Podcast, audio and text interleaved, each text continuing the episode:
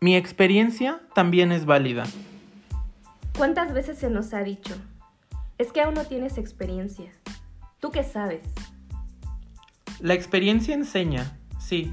Sin embargo, el proceso de enseñanza de la experiencia se traga muchas veces los años del hombre, pues al parecer es necesaria toda la vida para poder decir que tiene uno experiencia y que los demás la acepten como tal.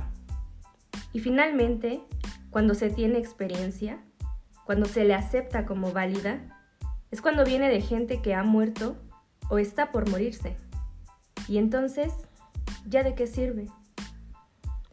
Esto, es, Sin experiencia, donde mi experiencia también es válida.